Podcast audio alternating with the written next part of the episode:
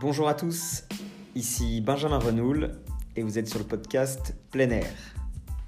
Chaque semaine, je vous emmène à la rencontre de personnes qui font partie du paysage de l'hôtellerie de plein air. L'objectif de ce podcast est que nous progressions en nous informant et en apprenant auprès des professionnels de notre secteur. Je vous souhaite une bonne écoute.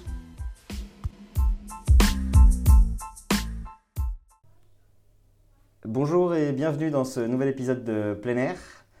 Alors aujourd'hui, euh, je reçois euh, un invité pour parler d'un thème euh, qui est la trésorerie, la gestion de la trésorerie en ce moment. Et je reçois Olivier Gautron, qui est expert comptable chez BDO et qui travaille avec des campings depuis un certain nombre d'années maintenant. Bonjour Olivier. Bonjour. Est-ce que vous pouvez vous présenter s'il vous plaît? Oui, donc bonjour à tout le monde. Donc moi je suis Olivier Gautron, donc expert comptable associé au cabinet BDO euh, depuis euh, maintenant chez BDDO depuis euh, plus de 20 ans. donc spécialisé dans l'hôtellerie de plein air, parce qu'aujourd'hui c'est plus de 80% de, de, la clientèle que je suis au sein de BDO. Aujourd'hui j'accompagne à peu près plus de 200 terrains de camping sur l'ensemble du territoire français que j'accompagne en tant qu'expert comptable, hein, donc euh, pour faire les bilans, les comptes annuels, mais pas seulement, c'est-à-dire aussi tout un accompagnement sur les décisions stratégiques, le positionnement de, de mes clients, euh, des réflexions sur euh, leur financement, sur leur façon d'envisager le futur. D'accord? Ça, c'est une première partie de mon activité. Ensuite, j'ai une activité aussi, j'interviens pour euh, beaucoup de, groupes et de chaînes, où là j'interviens plutôt euh, dans le conseil, hein, et quasiment exclusivement dans le conseil. Donc euh, je vais intervenir pour des grands noms de l'hôtellerie de plein air, qui peuvent être Sandaya, Sea enfin un certain nombre, et des chaînes comme Flower par exemple où là, je les accompagne plutôt sur des aspects techniques comme les évaluations de terrain de camping ou ce qu'on appelle aussi des audits d'acquisition lorsque des structures comme celle-là euh, cherchent à acheter un, terrain de camping. Donc ça, c'est la, deuxième partie de mon activité. La troisième, c'est que je fais un petit peu de formation. Donc euh, aujourd'hui, soit euh, à la CCI de la Vendée, dans une formation diplômante Bac plus 3, qui se fait tous les ans, ou en interne, parce que j'ai créé une formation de deux jours hein, que, je fais, que trois fois par an pour des repreneurs potentiels de terrains de camping. Voilà. Et quand il me reste un petit peu de temps, ben, j'écris quelques articles pour euh, l'officiel des terrains de camping. Ça me... J'aime beaucoup ça. Mais il faut que j'ai un petit peu de temps pour, euh, le faire. Donc, euh, donc voilà. Et BDO, aujourd'hui, ben, donc ça représente, l'hôtellerie de plein air représente une activité quand même assez importante. Donc nous, au Sable d'Olonne, on a aussi un bureau à Valence, hein, euh, qui, au sud de Lyon, dans la Drôme, qui est aussi spécialisé dans, dans l'hôtellerie de plein air, donc qui, euh, qui, suit un certain nombre de terrains de camping euh, plutôt positionnés dans la Drôme, Ardèche et un petit peu au sud de la France. Voilà. Et, pourquoi est-ce que vous vous êtes du coup spécialisé ou comment ça se fait que vous soyez spécialisé dans les campings? C'est le hasard des rencontres ou alors c'est un secteur d'activité qui vous... Alors j'ai lancé ça avec Bruno Ravard, mon associé euh, ici, hein, parce que lui euh, avait démarré un peu avant moi sur, euh, sur l'hôtel de plein air il y a plus de 20, plus de 20 ans, d'accord? Et on s'est très vite rendu compte que l'hôtel de plein air allait se développer, qu'il y avait un vrai potentiel de développement sur ce secteur, euh, que ce secteur allait se professionnaliser.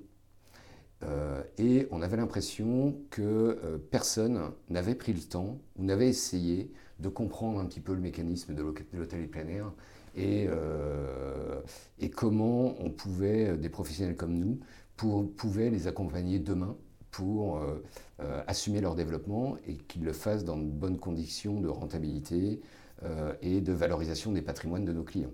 Mhm, bien sûr. Euh, et il se trouve que, euh, et ça c'était en 2005, 2004-2005, hein, hein, euh, j'avais mon mémoire d'expertise comptable à faire. Et c'était ben, la très bonne opportunité.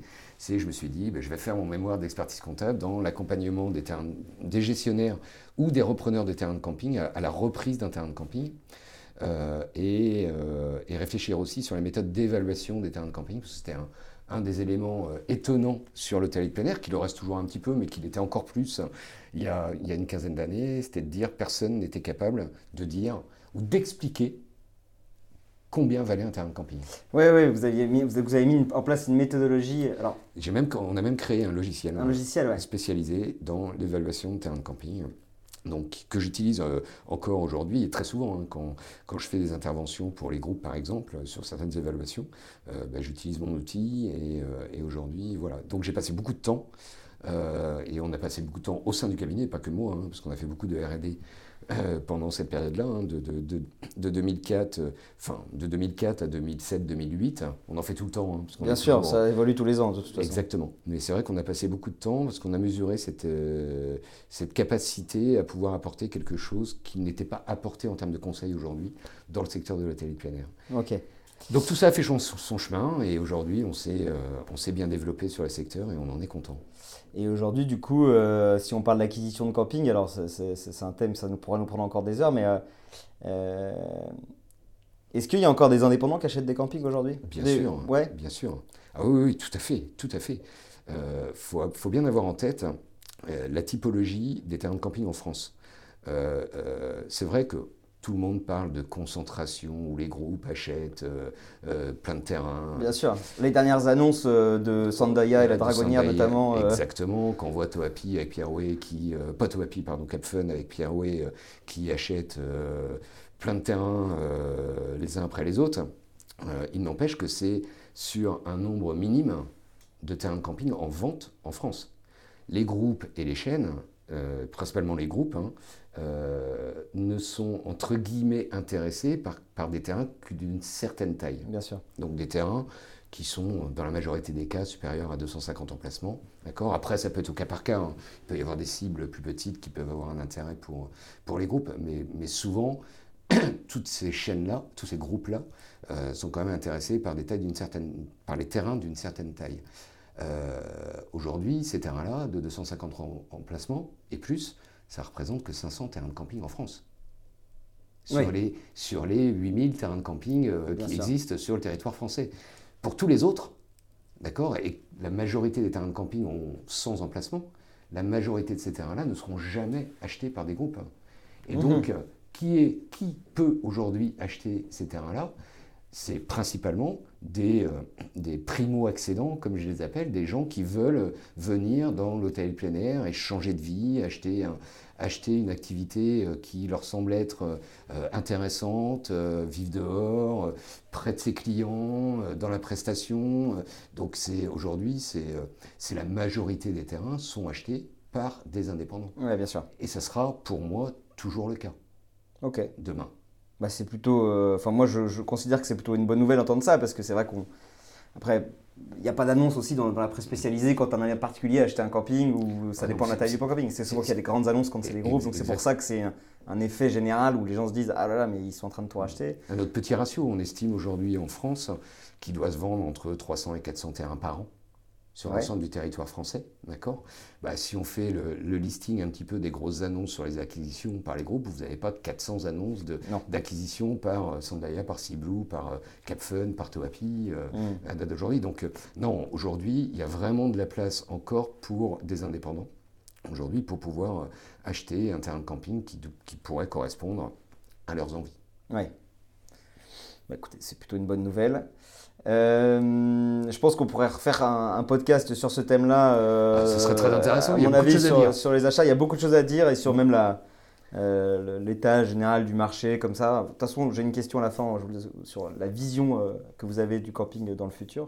Mais pour revenir à nos moutons qui sont la trésorerie, alors pour voilà, que les campings, donner des, petits, des petites clés pour les campings. donc déjà, est-ce qu'on peut définir ce que c'est que la trésorerie pour un terrain de camping? La, trésorerie, c'est l'argent qu'il y a sur le compte. Entre guillemets, c'est assez simple. C'est l'argent qu'il y a sur le compte. Euh, on a l'avantage dans l'hôtellerie plein air par rapport à d'autres activités économiques où on n'a pas forcément de la gestion du, client, euh, les gens payent tout de suite, euh, d'accord? Donc on mesure très vite la capacité d'un terrain de camping à, bien vivre cette trésorerie à partir du moment où on voit ce qu'il y a sur le compte. Bien évidemment, il y a des, a phénomènes comme l'endettement, comme euh, du, client, du, fournisseur, pardon, qui peuvent avoir un impact sur cette trésorerie. Mais la trésorerie, on va rester très simple, hein, c'est ce qui existe sur le compte et principalement à la fin de la saison, une fois que le terrain de camping à payer ces grosses échéances de prêts qui ont été mises en place souvent pour, pour acheter le terrain. D'accord Donc la trésorerie, c'est quelque chose qu'il faut quand même suivre comme le lait sur le feu. Et surtout avoir, je dirais, une perspective du futur, de ce que, comment va évoluer sa trésorerie dans le futur.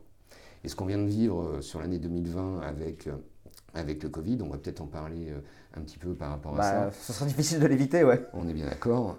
Bah, montre aujourd'hui que la gestion de la trésorerie, elle est primordiale. Hein. parce que dès qu'on a un phénomène qu'on ne pouvait pas imaginer pouvoir exister, qui nous tombe dessus, bah, à un moment ou à un autre, si on n'a pas de trésorerie, on peut être en situation très, très, très tendue et en situation très très difficile.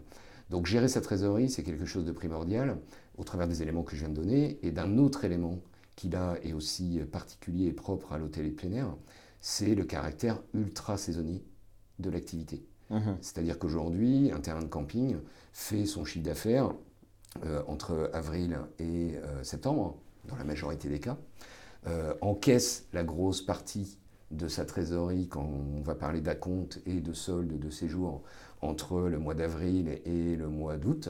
D'accord? Donc ça veut dire qu'à un moment ou à un autre, en dehors de ces périodes-là, il peut être compliqué de euh, gérer de la trésorerie si euh, on n'a pas d'entrée et on n'a que des sorties. Et donc s'il arrive un, phénomène particulier qui nous empêche d'avoir de la trésorerie ou du chiffre d'affaires pendant une période qui est celle où normalement on encaisse, d'accord ben, derrière, une fois que la saison est finie et qu'on ne peut plus rentrer de trésorerie, ben on va avoir six mois sans euh, rentrée d'argent. Donc il faut anticiper cette période-là pour pouvoir véritablement pouvoir passer l'hiver dans des conditions normales pour couvrir, entre guillemets, les frais normaux d'entretien et de préparation du terrain pour la saison suivante, mais aussi anticiper des investissements qui sont euh, dans l'hôtel de plein air quasi obligatoires à faire tous les ans. pour, ce que... pour, maintenir l'outil euh, dans un état de commerciabilité euh, suffisant, avec des demandes de la clientèle qui évoluent dans le temps, d'accord? Des recherches qualitatives qui évoluent. Et donc, euh, bah, si on n'a pas un terrain qui est complètement à niveau, bah, ça veut dire que tous les ans, il faut le mettre à niveau. Et pour le mettre à niveau, il faut sortir de la trésorerie, il faut payer les dépenses, il faut payer les investissements. Donc derrière, euh, c'est toute cette gestion de la trésorerie qui est, qui est très très importante. Ok. Ouais, c'est ce que. Donc en fait, là, en ce moment, euh, on est justement dans, dans, cette fin d'hiver euh, où en plus les réservations ne démarrent pas comme on l'aimerait, parce que normalement, au mois de janvier, on commence à avoir quand même les, les premières réservations. On peut avoir déjà un petit peu des acomptes qui rentrent, etc. Donc j'imagine que c'est particulièrement compliqué cette année, du coup, pour alors, nos amis des campings ou... Alors, bah, justement, malheureusement. De façon étonnante, non. Pas cette année. Bah, entre guillemets, je dirais grâce au Covid. Ok. D'accord Alors c'est un peu ironique hein, ce que je dis, mais, euh, mais aujourd'hui, si on fait une rétrospective un petit peu de ce qui s'est passé euh, euh, depuis mars 2020, quand le premier confinement est arrivé, bah, c'est vrai qu'on a passé une période de mars à, juin très stressante, hein, parce que on, arrivait fin février euh, avec euh, comment dire, une vision très positive des choses, hein, parce que la majorité des terrains de camping l'année dernière, à la même époque, étaient plutôt dans une phase euh, de développement de leur réseau et d'avance, entre guillemets, de leur réservation par rapport à l'année d'avant. Donc on était plutôt dans une phase très très positive. Il y a eu un coup d'arrêt énorme, d'accord, du jour au lendemain avec le confinement. Les, les réservations se sont arrêtées, d'accord, pendant deux mois. Et ça n'a repris que, euh, je dirais, euh, deuxième quinzaine du mois de juin. Euh, je parle des réservations. Hein. Oui, ouais, bien sûr. Parce que le, mois de juin a été catastrophique pour, pour tous les terrains de camping quand même. Donc on était très inquiets et, et à ce moment-là, tout le monde se posait la question, ben, quid de la saison? Est-ce qu'on va la faire? Exactement. Déjà, on sentait bien, et ça s'est confirmé plus on avançait dans le temps, que l'avant-saison était perdue. De toute façon, on était confinés sur les vacances d'avril. Euh, donc, euh, donc à ce moment-là, on, était, euh, on, savait qu'à un moment ou à un autre, on perdait cette partie-là. Tout en sachant que pour les terrains de camping, bien évidemment, c'est très dommageable d'avoir perdu l'avant-saison. mais on sait quand même que la part de chiffre d'affaires réalisée en avril, mai et juin, en règle générale, il y a toujours des cas particuliers hein, dans l'hôtel et plein air, mais en règle générale, on savait qu'on ne perdait pas non plus si on, on était fermé que avril et mai, par exemple, on savait qu'on n'allait pas perdre 60% du chiffre d'affaires d'une année normale. Mhm. Et donc, mais on était quand même très inquiet parce qu'on se disait, mais quid de la saison après Comment ça va se passer? C'est là, à ce moment-là, où l'État a mis en place, alors pas seulement pour le téléplénaire, mais pour toute l'activité existante économique, ben, la mise en place de certaines aides ou accompagnements financiers, comme par exemple le PGE, le prêt garanti par l'État. Ouais. Ok. Euh, où à l'époque, euh, je parle de ça en avril, mai, juin, c'était un PGE, ce qu'on appelle le prêt garanti par l'État normal. Donc on pouvait aller solliciter jusqu'à 25% du chiffre d'affaires de l'année précédente en termes de prêt. Ok. Ok. Avec une franchise d'un an. Donc c'est-à-dire qu'on sollicitait, on sollicitait le prêt et on savait que pendant un an, on n'allait pas en rembourser. Ok. Et on avait aussi la capacité, et la fédération s'est battue euh, euh, corps et âme avec, euh, avec l'administration, l'État français, pour obtenir, non pas comme toutes les autres activités, une franchise des prêts de six mois, parce que l'État a proposé ça aussi. C'est-à-dire que pour l'ensemble des entreprises françaises, on pouvait solliciter, eu égard au confinement, auprès des partenaires bancaires, une franchise de six mois des prêts. Alors ça veut dire quoi une franchise C'est ça, ce que je franchise comme des prêts. Ça veut dire que euh, au lieu de payer tous les mois l'échéance de prêt, on bloquait pendant six mois. Et on repoussait la durée du prêt de mmh, six mmh, mmh. mois. Ok on savait très bien à l'époque que pour le téléplénaire, ça ne voulait rien dire. Parce que dans la majorité des cas, dans les terrains de camping, les échéances de prêt sont annuelles et tombent fin de saison. En septembre, en août, en septembre ou en octobre. D'accord? Et avoir un décalage de l'échéance de six mois n'apportait rien du tout. Parce que rembourser le prêt en septembre ou le rembourser en février, alors qu'entre septembre et février, on encaisse zéro, voilà. ça changeait strictement rien. Donc on n'avait aucun intérêt à avoir une franchise, alors sauf pour les terrains de camping, pour certains terrains de camping qui avaient des prêts ou qui ont des prêts à échéance mensuelle, pour cela ça pouvait quand même avoir un peu d'intérêt. Mais pour la majorité des campings qui ont des prêts à échéance annuelle, ça n'avait aucun intérêt. Et là, euh, la Fédération nationale s'est vraiment battue avec le gouvernement pour, pour pousser les organismes bancaires à accepter non pas une franchise de 6 mois, mais une franchise de 12 mois. Donc ça veut dire que sur l'échéance, par exemple, du mois de septembre, on ne l'a pas payé pour certains, ok ou ils ont payé que les intérêts. Ouais. Et ils ont repoussé le, comment dire, la durée du prêt d'un an Ok, d'accord. D'accord? Ce qui fait qu'à un moment ou à un autre, ben, le PGE qu'on pouvait demander à hauteur de 25% du chiffre d'affaires de l'année précédente, plus le non-remboursement des prêts, ben, a fait qu'à un moment ou à un autre, on s'est retrouvé avec une trésorerie quand même significative à partir du moment où on a réussi à faire une saison, juillet-août, Bien sûr. correcte. Correct. Et là, je reviens un petit peu sur les. Euh, sur, euh, Parce que le but, j'imagine, c'est que cet argent, on y touche le moins possible ou. Enfin, Alors, on, va, on, va pouvoir en parler après sur justement la, gestion de la trésorerie et un petit peu comment gérer avec, euh, avec ce qui s'est passé l'année dernière, la trésorerie qu'on peut avoir aujourd'hui. mais je voulais revenir ouais, sur, la, sur la saison juillet et août, parce que le fait d'avoir quand même. Alors, certains ont vraiment pris une claque hein, dans l'hôtel plein air. Moi, je vais vous donner mes ratios aujourd'hui sur à peu près 250 terrains qu'on peut étudier ici euh, sur le, sur le Bureau des Sables.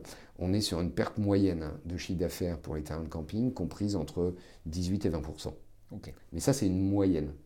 On a un écart type qui est énorme. Parce que si la moyenne est entre 18 et 20% de perte, mon plus bas terrain de camping, perd 65% de son chiffre d'affaires et mon meilleur fait plus 10. Ah, d'accord?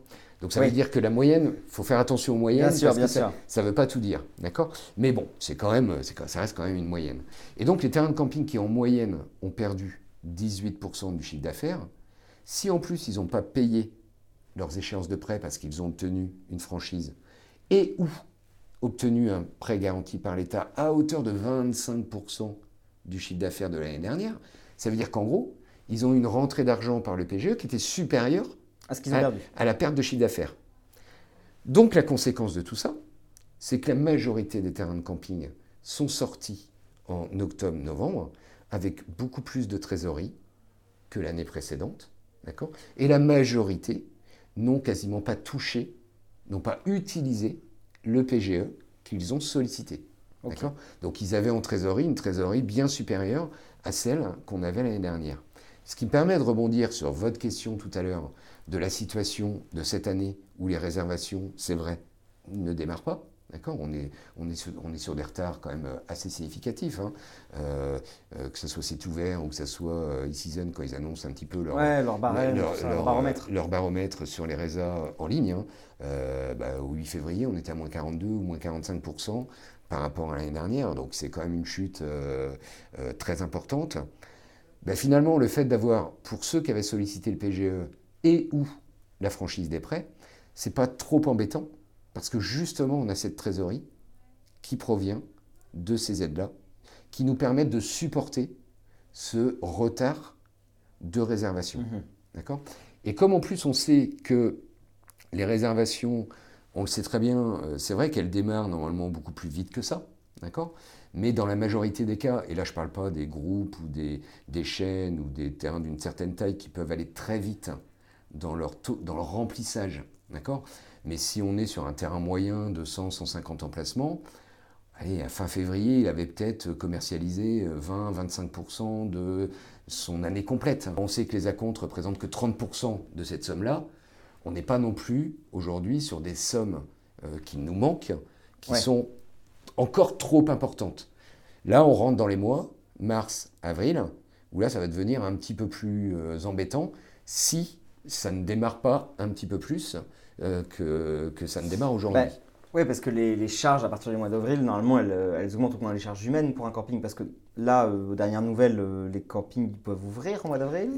Ils ne sont pas fermés hein. aujourd'hui. Oui, même là, ils ne sont pas fermés. Hein. Il y a des campings qui sont ouverts, bien sûr. Il y en a qui sont ouverts, puis ceux qui ne sont pas ouverts, s'ils voulaient ouvrir, pourraient ouvrir. La seule chose, c'est qu'ils ouvriraient en mode dégradé.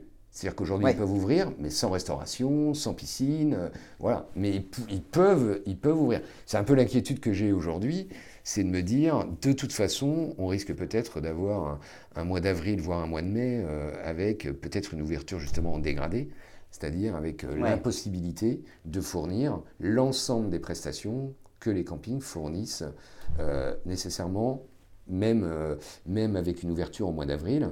Et après, pareil, tous les terrains de camping ne sont pas la même enseigne. On sait que les camping-clubs euh, vont ouvrir très tôt euh, leurs restaurants, leurs bars, leurs piscines, ou voilà. Quasiment comme en haute saison parfois, quoi. Exactement, d'accord. Ce qui est beaucoup moins le cas pour des petits terrains, ou des petits ou des moyens, qui ne vont ouvrir la piscine, par exemple, sauf si elle est couverte, hein, bien évidemment. Mais pour leur piscine découverte, ils vont l'ouvrir que mi-mai ou, début mhm. juin, parce qu'ils savent très bien que la chauffer au mois d'avril, euh, ça peut être euh, très très onéreux en termes de consommation électrique. Hein. Donc derrière, c'est vrai que tous ne sont pas euh, en égalité de traitement, entre guillemets, dans, dans, le, dans le démarrage des charges de l'avant-saison. Mais c'est vrai qu'on va rentrer au mois d'avril avec bah, des charges qui vont commencer à se progresser un petit peu. Euh, donc là, aujourd'hui, tout le questionnement de l'ensemble des, gestionnaires, c'est aussi, de se dire, bah, eu égard à la situation, qu'est-ce qu'on fait euh, Est-ce qu'on lance nos recrutements et nos démarrages de contrats avec les saisonniers euh, dès début avril? Pour certains, est-ce qu'on va vraiment ouvrir dès début, dès début avril ou est-ce qu'on va attendre le 15 avril ou... Puis en plus, ça dépend des terrains de camping suivant leur destination. Parce que pour certains, ils vont ouvrir par rapport aux vacances scolaires de la clientèle locale. Bien sûr. D'accord Parce qu'on sait très bien qu'en avant-saison, on, on, a plutôt tendance à travailler plus avec une clientèle locale euh, qu'une clientèle qui va c'est pas une clientèle qui va faire 900 km pour bien pour, pour, venir. Ça peut exister hein, bien évidemment. Oui, oui, mais, bien sûr il y a des, exceptions mais je parle de, en règle générale en règle générale c'est des séjours qui sont un peu plus courts que euh, quand on est au mois d'août on veut venir passer 15 jours etc tout, à fait. Donc là on, repart un petit peu alors peut-être un petit peu moins que l'année dernière euh, avec les questionnements qu'on avait en, mars avril mais pour un certain nombre bah ouais il y a quelques questionnements pour se dire qu'est-ce que je fais? Est-ce que je lance mes recrutements de saisonniers parce que si je recrute mes saisonniers et que finalement euh, j'ouvre mes camps dégradés, ça veut dire que peut-être que j'aurai pas la clientèle que j'avais prévue au mois d'avril. Et le problème, c'est aujourd'hui, par exemple, je vous donne un exemple où c'est vrai qu'on vit tous les jours dans l'incertitude, ben, quid de la capacité en avril et en mai de mettre les personnes en chômage partiel? C'est ça la question que j'allais vous poser justement. Ben, on ne sait pas. Parce que... On ne sait pas. À date d'aujourd'hui, on ne sait pas.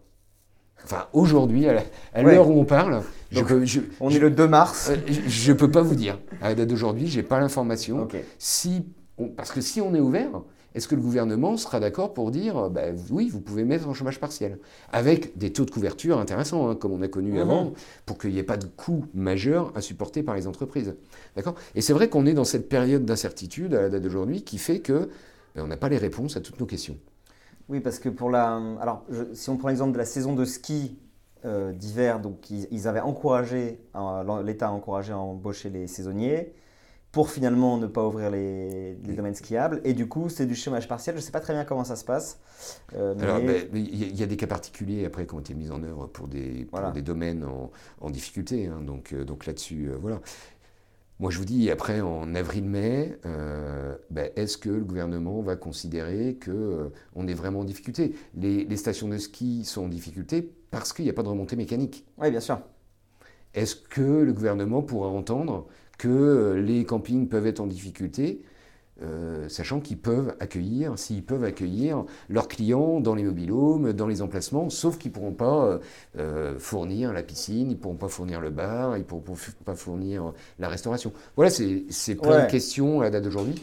Alors je me dis, bon, on ne va pas non plus, comment dire, trop avoir trop peur, mais bon, il faut quand même avoir conscience de ça. Et aujourd'hui, on n'a pas toutes les réponses pour prendre les décisions forcément complètement adéquate par rapport à la situation. Mhm. Ça, c'est sûr. Et donc, euh, et donc, par rapport à ça, heureusement qu'on a eu l'année dernière la capacité de pouvoir solliciter des PGE. Donc ça, on est d'accord que, enfin, on le fait maintenant avec quasiment un an de retard, mais il fallait encourager les campings à, à, euh, Moi, c'est le, c'est le discours que j'ai tenu l'année dernière à la même époque, enfin en avril-mai, hein, un, peu plus, un peu plus tard dans, dans l'avant-saison, mais euh, c'est le discours que j'avais tenu. Euh, il faut, il fallait, et on peut encore prendre le PGE. Ah ok, d'accord. Bah, on peut encore prendre le PGE, on a jusqu'au 30 juin pour faire la demande. Ok, d'accord. Alors que normalement, ça se terminait au 31 décembre 2020. Et là, on a jusqu'au 30 juin 2021, d'accord, euh, pour faire une demande de PGE ou ce qu'on appelle maintenant le PGE saison. D'accord mhm. Et l'avantage du PGE saison, c'est que autant le PGE, on était limité à 25% du chiffre d'affaires. De l'année 2019. Autant le PGE saison, si on voulait, on peut aller jusqu'à 80% des, de la somme des trois plus gros mois d'activité de l'année 2019. Donc si on regarde dans l'hôtel plein air, ça peut être énorme. Ah, c'est clair. Parce que si on prend les chiffres d'affaires du mois de juillet, du mois d'août, et suivant les terrains, on rajoute le mois de juin, le mois de mai ou le mois de septembre, euh, et vous prenez 80% de ça, ça peut représenter 60-70% euh, du chiffre d'affaires. Ah, c'est oh, bah, clair, ouais. Donc c'est juillet, août. Euh, après, ça, ça, peut être trop, parce qu'après, un PGE, ça reste un prêt. Voilà, il faut rembourser à un moment donné. Qu'il faudra rembourser. L'avantage, en plus de l'évolution du PGE depuis euh, début janvier, par rapport à ce que nous a annoncé Bruno Le Maire, et que les banques aujourd'hui mettent en œuvre, c'est que je vous le disais tout à l'heure, ceux qui ont sollicité un PGE, la première année, c'est de la franchise, c'est-à-dire qu'on ne paye rien. Mhm. normalement, on commence à payer au bout de 12 mois. Donc j'ai sollicité, je donne un exemple pratique, hein, j'ai sollicité un PGE de 50 000 euros au mois d'avril. 2020.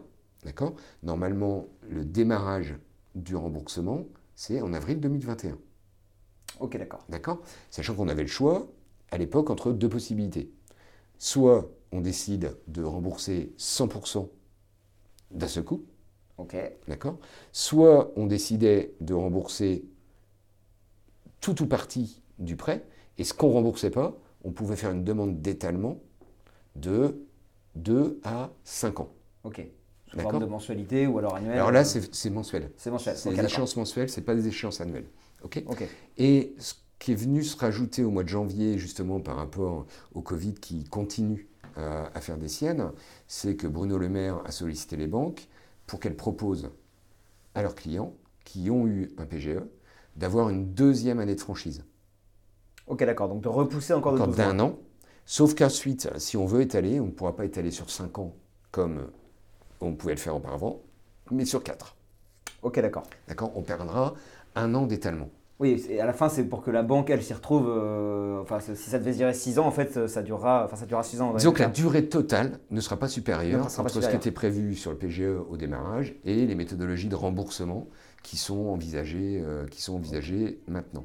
Donc derrière, c'est sûr que la sollicitation du PGE, Parce que ça peut faire peur à beaucoup de monde de se dire, euh, et c'est propre, dans plein air, j'ai souvent ça, les gestionnaires souvent euh, préfèrent être le moins endetté possible. Oui. D'accord? Moins j'ai de prêts, mieux je me porte. Pour moi, c'est une erreur, c'est une grave erreur. Ok. Alors pas seulement euh, dans le cadre du Covid, hein, dans la gestion au quotidien d'un terrain de camping. D'accord? Aujourd'hui, si on prend l'exemple du PGE, quel est mon conseil aujourd'hui euh, pour ceux qui ont sollicité un PGE C'est bien évidemment de l'étaler.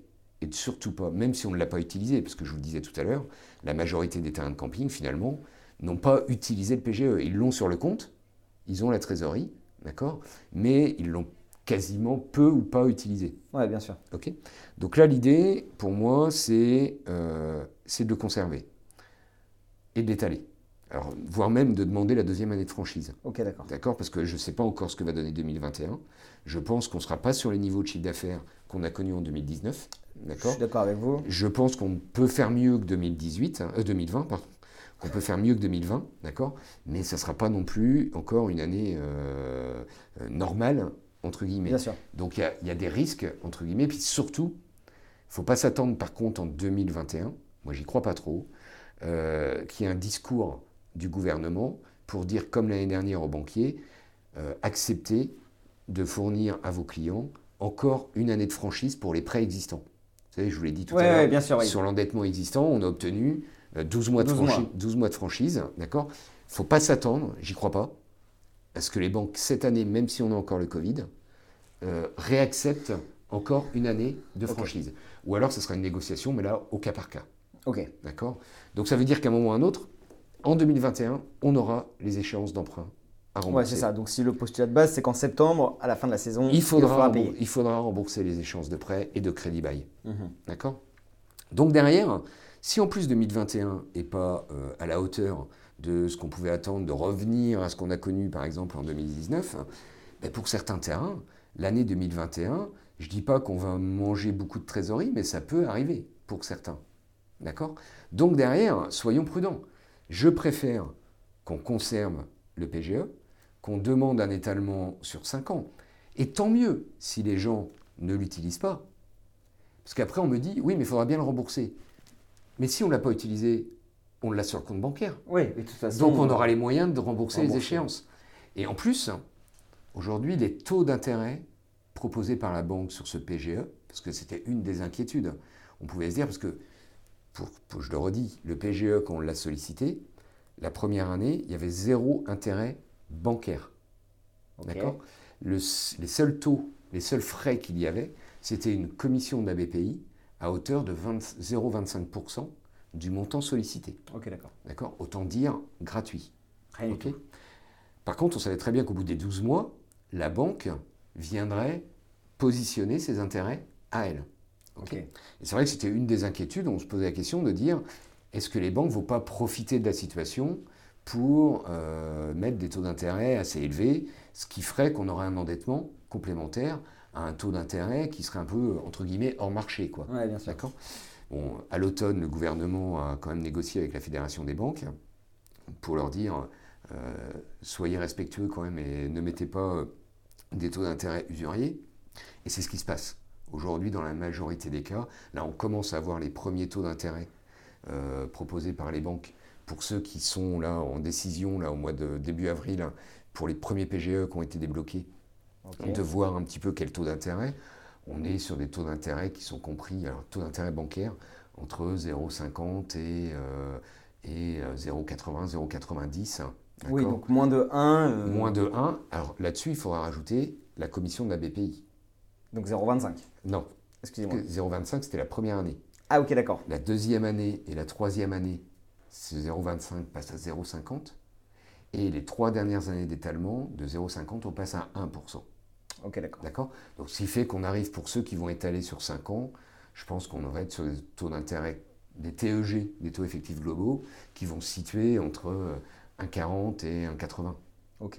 Donc on n'est pas non plus sur des taux d'intérêt euh, complètement euh, délirants et qui nous, euh, qui nous impactent de façon très négative la trésorerie.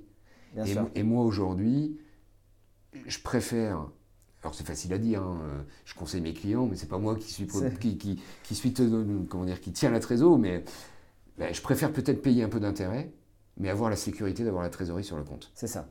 Il mieux avoir 50 000 euros sur son compte et, euh, et, de se dire. Payer je suis un petit peu pour les avoir en fait. Quoi. Et voilà. Et je suis capable avec ça, s'il m'arrive un gros pépin, ben, d'avoir quand même cette trésorerie de sécurité. Parce que l'autre élément qui est quand même très important, c'est que dans ce secteur-là, je reste quand même, moi, très confiant sur l'évolution du secteur de l'hôtellerie plein air. Autant on peut se poser des questions sur des problèmes de à quel moment va rebondir l'hôtellerie pure, par exemple, qui, à mon avis, subit beaucoup plus et va rebondir beaucoup plus lentement, que euh, l'hôtellerie plein air. Euh, il y a certains restaurants, il y a certains bars qui aujourd'hui euh, se prennent, malheureusement, excusez le terme, mais des claques faramineuses. Et est-ce que demain ils pourront rebondir? Ça sera compliqué. S'ils rebondissent, est-ce qu'à un moment ou un autre, ils auront les moyens de dégager des excédents de cash pour payer le PGE C'est un peu compliqué, d'accord? Dans l'hôtellerie de plein air, on est sur un secteur où moi je reste très confiant. Euh, bien évidemment, et on l'a vu, la capacité de résilience des terrains de camping, on, l'a testé pendant cette année 2020, euh, où finalement on est passé euh, un peu sur la vague et on a su à un moment ou un autre limiter, limiter la casse. Je pense que 2021, c'est vrai qu'on aura l'avant-saison. Je suis très très confiant pour juillet-août. Euh, aujourd'hui. Je suis très très confiant pour juillet-août. Bah, on aura surtout, oui, la clientèle française euh, sera là, ça c'est clair. Euh, plus, plus celle qui ne part pas à l'étranger, encore cette année. Euh, ah bah c'est ça, ouais. Donc, des, Nouveaux, des nouveaux, exactement. Je des nouveaux touristes, quoi, des nouveaux, des nouveaux campeurs. Je pense qu'on aura un retour, pas au niveau qu'on a connu avant, mais un peu de clientèle nord-européenne, belge, allemande, euh, néerlandaise. néerlandaise. Euh, anglaise. C'est à voir encore avec le Brexit. Mais bon, je pense que quand même. Enfin, moi, quand j'entends mes, mes campings qui ont une très forte clientèle anglaise, tous ceux qui ont pris des, des avoirs l'année dernière, qui n'ont pas pu venir, ils sont en train de tous re-réserver. Donc, donc le retour est assez confiant. je pense qu'ensuite, dès 2021, alors bien évidemment, hein, si le Covid ne revient pas pendant le printemps, euh, nous, euh, nous hein, mais voilà, si on peut ouvrir correctement, euh, si, voilà, si on refait une année, les gens viendront. Mais c'est clair, les gens ont envie d'être en vacances, ça c'est sûr. Oublions pas, hein, l'hôtel de plein air, c'est 50% des lits touristiques en France.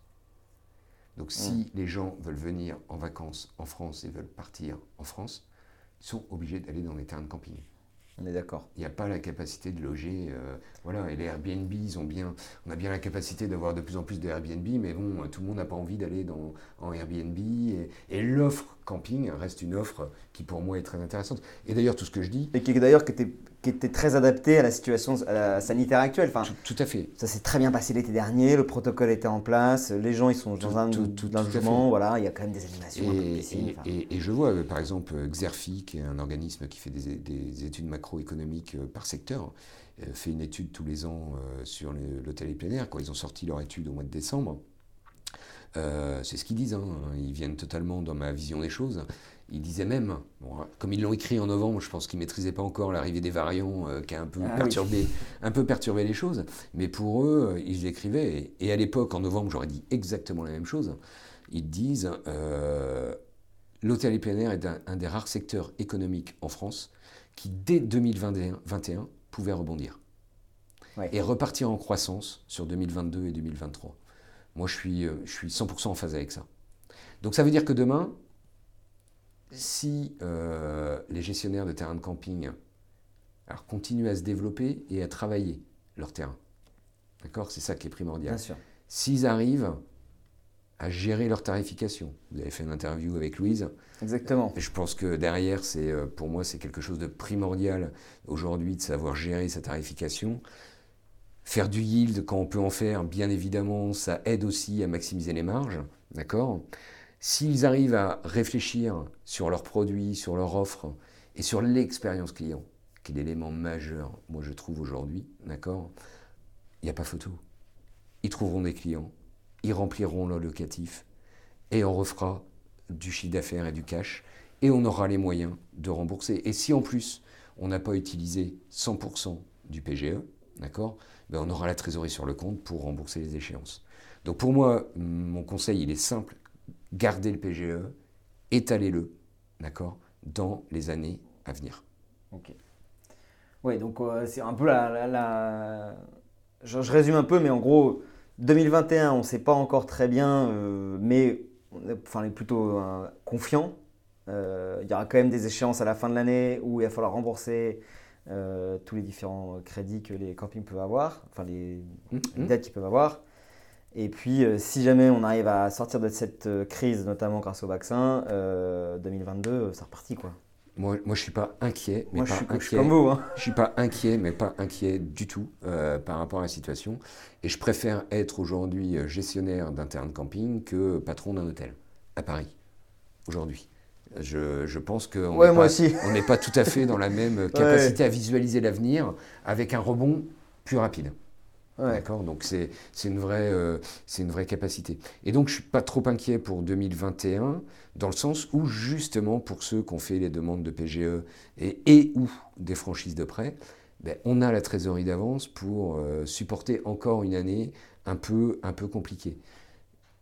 Après le deuxième intérêt, parce que je peux continuer un petit peu sur le, sur le PGE. Allez-y. Le deuxième intérêt du PGE, euh, c'est ça, je reprends un peu la question sur laquelle on était. C'était. Euh, euh, la question qu'on avait, c'était faut-il avoir peur de s'endetter pour passer la crise? C'était ça ce qu'on se disait. En fait, on est plein dedans. On est en plein dedans. C'est de dire, et c'est pour ça qu'on revient sur ce PGE et qu'on insiste mm. là-dessus. C'est, enfin, Olivier l'explique dix fois mieux que moi, c'est de dire contracter le PGE parce que c'est intéressant d'avoir des dettes, comme vous avez expliqué?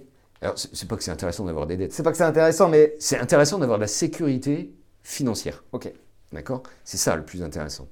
Et, le deuxième intérêt de la chose, et là ça va toucher plus les petits terrains et les moyens terrains, tout phénomène de crise amène, euh, comment dire, euh, une capacité de stress des banquiers un peu moins forte. Qu'est-ce que je veux dire par là C'est que je le sens bien, et on l'a vu cet hiver, parce qu'il y a des terrains de camping euh, qui avaient des projets d'investissement et qui, bien évidemment, n'ont pas voulu arrêter d'investir en achetant des nouveaux mobilhomes, en renouvelant, euh, entre guillemets, la, flotte existante, parce qu'ils se rendent compte que qualitativement, euh, ils sont un peu en retard et qu'ils se sont bien rendus compte qu'il faut absolument être qualitatif. Hein. Les avis cette année n'ont pas été, pour certains, euh, sur Internet n'ont pas été euh, tous euh, au top. Hein. D'accord? Pourquoi? C'est l'épisode de la semaine prochaine avec Guest Suite. très bien. très bien. Mais c'est vrai qu'on était confronté cette année, c'est l'inconvénient de l'avantage. Hein. On a une nouvelle clientèle, d'accord? Habituée à autre chose et qui à un moment ou un autre a sûrement été, et c'est ce qu'a vécu, c'est ce qu'ont vécu les gestionnaires, et c'est pour ça qui aussi une des raisons pour lesquelles ils ont fini sur les genoux et fatigués psychologiquement et physiquement à la fin de la saison comme jamais ils l'ont été auparavant, c'est aussi parce qu'ils ont dû gérer donc, le problème du Covid et le problème d'une clientèle qui était, euh, qui était un peu compliqué à gérer. quoi.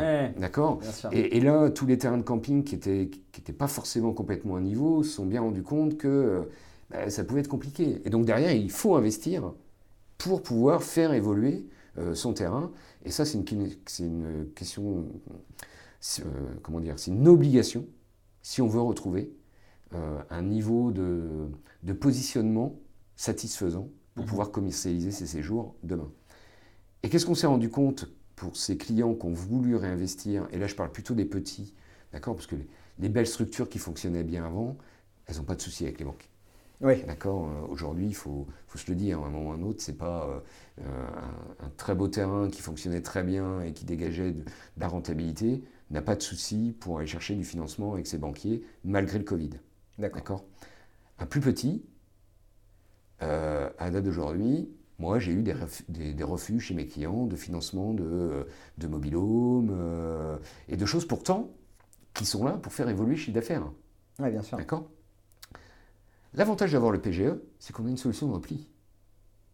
Si véritablement on a besoin de faire un peu d'investissement et qu'on a en face de nous un banquier qui est un peu frileux. C'est-à-dire qu'en fonction de l'évolution, on peut utiliser cette trésor comme si c'était un prêt pour financer un peu de travaux. D'accord? Si vous ne le demandez pas, vous n'avez pas la trésor, puis vous allez voir le banquier pour faire le financement, et le banquier va vous dire Ah ouais, non, mais vous comprenez, euh, c'est le Covid, euh, vous voyez, vos chiffres, ils étaient déjà un peu euh, juste, juste. ah non, moi je préfère attendre encore un an, voir, voir ce qui se passe. Ben, on est un peu bloqué. Mhm. Et moi, j'ai un certain nombre de clients qui profitent à la date d'aujourd'hui d'une partie du PGE pour les aider à financer une petite partie de leurs, une partie de leur investissement. Leur investissement pour 2021. Exactement. 2022. Ok. D'accord? Parce que ça, c'est un élément majeur. Et je l'ai dit au démarrage de notre entretien. Dans l'hôtel plein air, quels que soient les terrains, on a besoin d'investir tous les ans. Ça rejoint ce que disait euh, Nicolas Daillot. Je reviens sur l'épisode euh, numéro 2. Euh, Il avait le chiffre, alors vous allez peut-être le confirmer, c'était je crois que 17%, enfin en gros les les campings investissent 17% de leur chiffre d'affaires Oui, chaque année. oui, Enfin, ça, c'est ça peut, ça peut être ça. oui, voilà, c'est un secteur qui est, très, qui est très, enfin voilà, l'investissement est nécessaire et euh, Com- très important. quoi. Eh, Complètement. Et, et- et comme il est nécessaire et il est important, euh, et c'est pour ça que vous parliez tout à l'heure, euh, est-ce qu'il faut avoir peur de s'endetter? Non. Parce que euh, il y a deux types. Quand je fais des formations et quand j'explique un petit peu les investissements euh, aux futurs repreneurs de terrains de camping ou même plusieurs interventions que j'ai dû faire euh, au niveau de certaines fédérations, il y a deux types d'investissements. D'accord? Il y a les investissements que j'appelle générateurs de chiffre d'affaires dans le futur et les investissements non générateurs de chiffre d'affaires, mais obligatoires pour assurer la qualité au sein du terrain. Mhm. OK? Les investissements générateurs de chiffre d'affaires, vous n'avez aucun souci pour les faire financer par la banque. Et d'ailleurs, souvent, Qu'est-ce que les exemples de, de- achat d'un mobilhome. Ok. Achat d'un mobilhome. D'accord? Vous remettez un nouveau mobilhome sur le terrain, d'accord? Nouveau locatif. Ben, L'objectif, c'est qu'il vous ramène plus de chiffre d'affaires parce que vous allez le mettre à la place d'un emplacement nu. Et avec ce mobilhome, vous allez faire 5 000 ou 6 000 euros de chiffre d'affaires, alors que sur l'emplacement nu, vous l'avez mis, vous faisiez que 800 ou 1000 euros. Ouais, bien sûr. D'accord? Donc là, c'est générateur de chiffre d'affaires, c'est générateur de profits complémentaires. Mhm. Donc, bien évidemment, le chiffre d'affaires complémentaire va venir aider au financement complémentaire. Donc, ça ne va pas venir impacter l'activité qu'on avait auparavant. C'est vrai.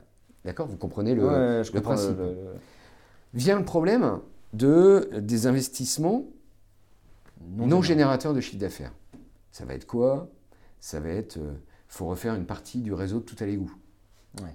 D'accord? Parce que euh, ou du réseau électrique. Ouais. D'accord? Parce que le réseau électrique n'est pas suffisamment puissant. Vous avez envisagé de, de créer un quartier premium euh, TOC et euh, vous avez euh, 100 000 balles de réseau électrique à, à mettre sur le terrain. Ben, ces 100 000 balles de réseau électrique ne vont pas vous ramener de chiffre d'affaires. D'accord? Donc, donc derrière, il faut mettre de, de l'emprunt. Parce que si vous utilisez votre trésorerie d'avance, parce que vous pourriez dire, comme ça Ouais. ne ramène pas de chiffre d'affaires, je ne vais pas me mettre un emprunt parce que je ne vais pas avoir plus de chiffre d'affaires à un moment ou à un autre pour pouvoir rembourser l'échéance bien de sûr. prêt. Donc je vais utiliser, J'ai l'argent sur le compte, je vais, je vais utiliser celui-là. l'utiliser. D'accord? Mhm. Ben moi je dirais non. Pourquoi? Parce qu'il ne faut jamais oublier que l'hôtellerie de plein air est une activité ultra saisonnière. Si par malheur, sur une saison, et on l'a vécu l'année dernière avec le Covid, C'est l'exemple parfait. c'est l'exemple parfait, on ne maîtrise pas du tout euh, cette chose-là, et ça vous bousille la saison. D'accord? Vous vous prenez sur la côte atlantique une Amoco Cadiz euh, trois mois avant le début de saison, dans l'image, ça peut vous polluer euh, parce que vous êtes sous-marée noire euh, clair. et ça vous pollue une saison comme on a connu en Vendée, comme on a connu en Bretagne. D'accord? Et ça vous pourrit une saison. Et donc, vous n'êtes pas dans vos objectifs. Ben, si vous avez monopolisé votre trésorerie excédentaire de sécurité pour financer des investissements, ben, s'il arrive le pépin, vous n'avez pas moyen de vous retourner. Alors, il y a des assurances, il y a des choses, mais ça, ça prend toujours du temps. Ouais, c'est Et- clair, c'est clair. Et, et quand on a besoin de gérer de la trésor, c'est toujours dans l'immédiat. C'est toujours, oui, l'argent il faut le sortir tout de suite. C'est euh, dans voilà. l'immédiat dont on a besoin. Donc à un moment ou à un autre, gardons la trésorerie de sécurité. Moi, dans mes conseils aujourd'hui avec euh, l'ensemble de mes clients dans l'hôtel de plein air, j'ai un ratio que j'aime bien. C'est j'aime bien que mes terrains de camping aient sur leur compte bancaire fin septembre, après avoir payé leurs échéances de prêt, d'accord, une année d'avance en termes de trésor. Ça veut dire quoi une année? C'est une année d'échéance d'avance.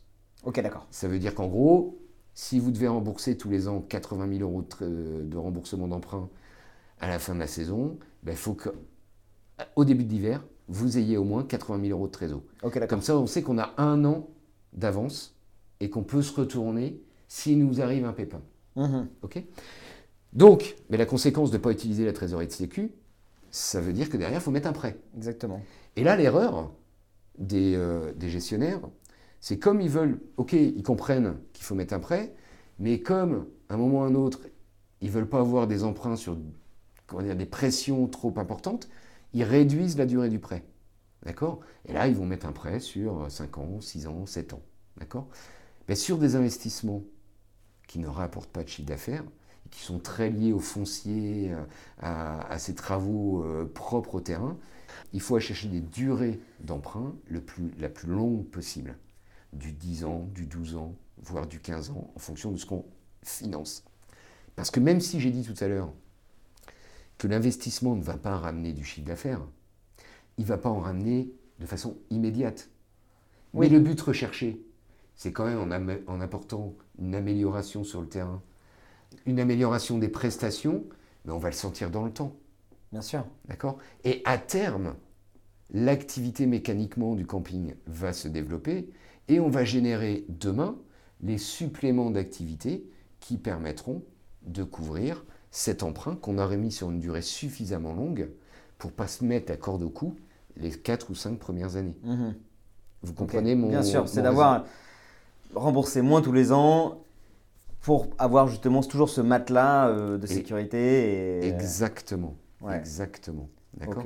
Sachant que derrière, il y a un petit élément que- dont ne pensent pas forcément toujours les gestionnaires, où ils se disent Moi, je veux pas d'emprunt, parce qu'en plus, le jour où je vendrai, ben, au moins, je toucherai tout. Quoi. Ouais, J'aurai ouais, tout- ouais, j'aurai C'était la question que j'allais dire parce que euh, finalement refaire son réseau électrique à 100 000 balles, c'est pas du chiffre d'affaires euh, qu'on va avoir tout de suite. Enfin, on l'a expliqué, mais ça valorise quand même le terrain. Donc euh, au moment de la revente, euh, j'ai refait un réseau électrique. Puis je l'aurais payé, donc finalement, je l'aurais vendu un peu plus cher, je vais tout toucher au bout du voilà, compte. c'est ça quoi. Ok. Ça peut être une façon de raisonner. Bien sûr, bien sûr. Sauf que dans, dans- dans l'autre sens, je me suis mis un prêt. Par exemple, j'ai besoin de 100 000 euros. Ouais. D'accord? J'avais 100 000 euros de trésor. Donc je ne les ai pas utilisés. Je les ai gardés. Dans 10 ans, d'accord? Dans 10 ans, c'est vrai que j'aurais pas fait, j'aurais, pas fait de prêt. Mais j'aurais consommé, j'aurais pas, j'aurais Ouais, consommé on ces 10 aura 000 réduit ces 100 000 euros. ouais. D'accord? J'aurais fait un prêt. Au bout de 5 ans, c'est vrai que j'aurais pas tout remboursé.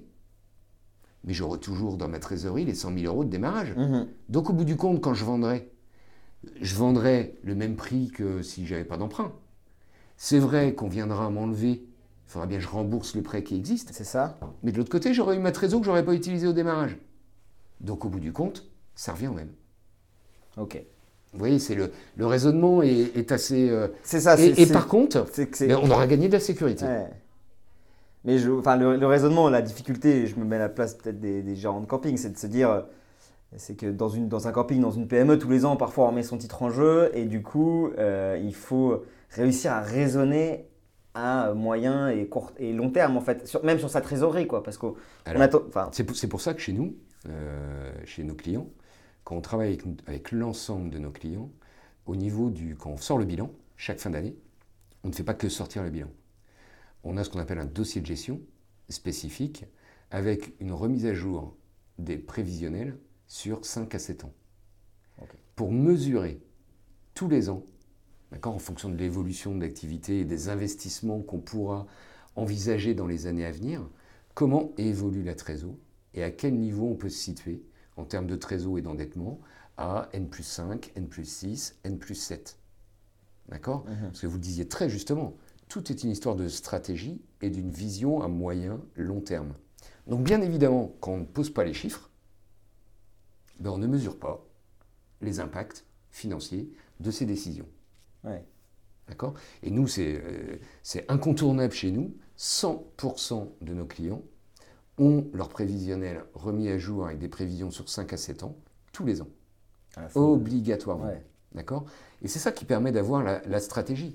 Ouais, c'est ça. D'accord? Et, d'être serein dans sa gestion et de. pour, et pour l'anecdote, quand là, on sort de la pré- on, on termine notre période de présentation des comptes annuels de tous nos clients, ils clôturent tous leurs comptes entre septembre, octobre, novembre, voire décembre. Et, euh, et bien évidemment, se pose la question de l'étalement du, du PGE, d'accord? Ben, Je m'amuse avec mes clients et euh, comme c'est interactif, un peu notre dossier de gestion, et en live, je fais les modifs et Ouais. je leur montre l'impact. Remboursé, pas remboursé. Ouais, et tout de suite, Étalé, voit, pas étalé. euh, Ben, au bout du compte, ils voient bien qu'au bout de 5 ans, ça revient au même. ouais. D'accord?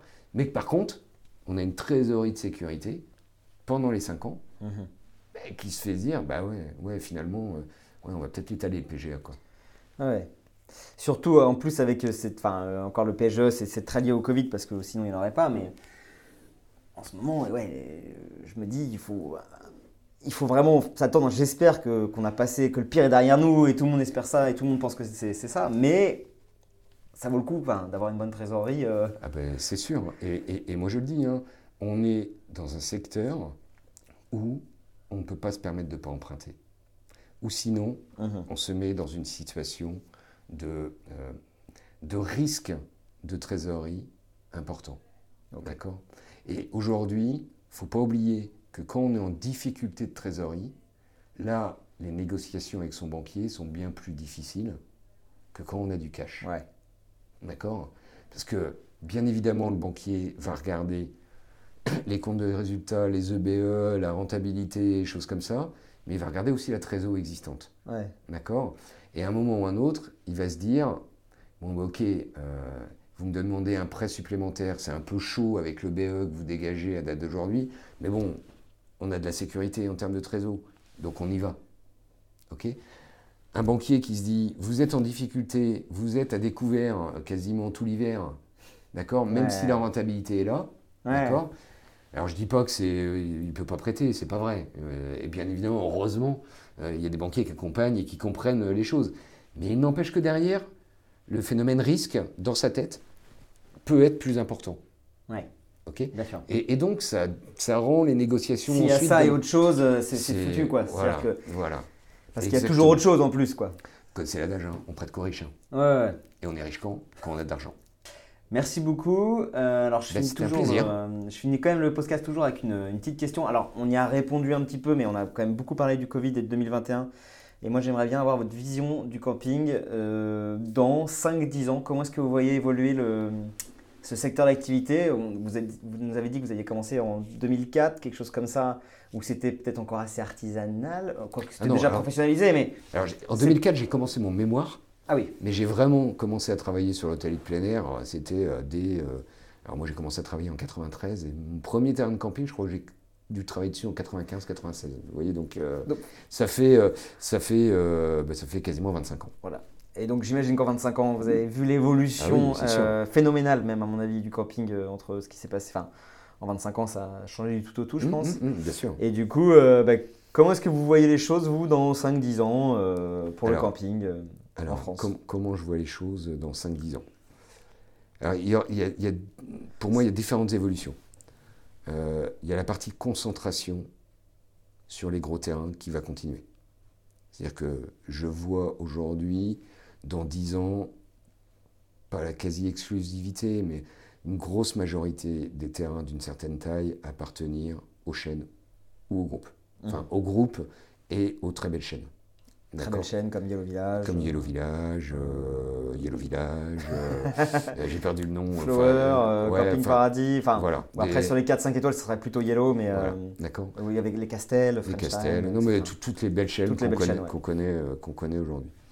Euh, ensuite, pour les autres, comme je vous l'ai dit tout à l'heure sur les ventes de terrains de camping, je pense, et j'en suis même quasiment sûr, qu'une grosse majorité de terrains appartiendra à des indépendants, pour les petits terrains. D'accord? Je ne vois pas de grosse évolution euh, par rapport à ça. Euh, je pense que ce sera toujours un secteur florissant. D'accord? Euh, Alors, est-ce qu'il va évoluer aussi rapidement qu'il a évolué depuis ces 15 dernières années? Parce qu'on est quand même passé d'un milliard de chiffre d'affaires en, en 2011 à euh, 2 milliards 8 aujourd'hui. hein. donc, on a eu une évolution quand même énorme de l'activité de l'hôtellerie de plein air euh, dans cette période-là. Oui, ça va, évolué, ça va évoluer encore parce que l'avant- l'avantage, non. Le positionnement des chaînes et des groupes demain euh, va faire qu'ils vont monopoliser une grosse partie du chiffre d'affaires. Mhm. en termes de volume. D'accord? Ils ont la capacité de tirer les chiffres d'affaires des, très belles structures encore vers le haut. Pour ces terrains-là, on est plutôt sur des terrains camping-club. Ouais. Ok? Et là, mon évolution demain, et c'est ce qui fera la réussite ou les échecs des uns ou des autres, c'est la capacité des gestionnaires à vraiment se positionner dans une offre euh, spécifique, une offre qui leur est propre. Qui soit soit, euh, euh, alors là tout ça c'est des langages qu'on entend aujourd'hui dans la profession, mais j'y adhère vraiment à 100%, soit qui est très axé sur l'ancrage local, pour développer un tourisme, je ne veux pas dire utile, mais un tourisme qui permet de faire découvrir quelque chose de local, mais très fort en, dans l'expérience client dont on parlait, quoi. C'est dire. Exactement, d'accord. C'est très. Euh, on a l'impression d'aller chez des gens où. Exactement. Et on, voilà, on consomme local, etc. Exactement. Donc, soit ancrage local, soit des vraies prestations qui est propre au terrain. Parce que je pense qu'il y a certains terrains qui peuvent sortir euh, de ce qu'on appelle le tourisme de destination. Parce que le tourisme de destination, souvent on dit, euh, les gens, ils décident de l'endroit où ils veulent aller et ensuite ils choisissent, entre guillemets, les lieux. Ouais, cet été on va en Dordogne, cet été on va en Vendée, et, ensuite après on cherche... Euh, Mais je pense que certains terrains qui peuvent avoir des, attraits très spécifiques en interne et des offres de services très particulières, peuvent aussi travailler sur une, destination qui est la leur, mhm. au travers de leur spécificité. Ouais. Tout le challenge à la date d'aujourd'hui va être de réfléchir justement ce qu'on disait tout de suite, hein, l'expérience client, et qu'est-ce que je peux apporter?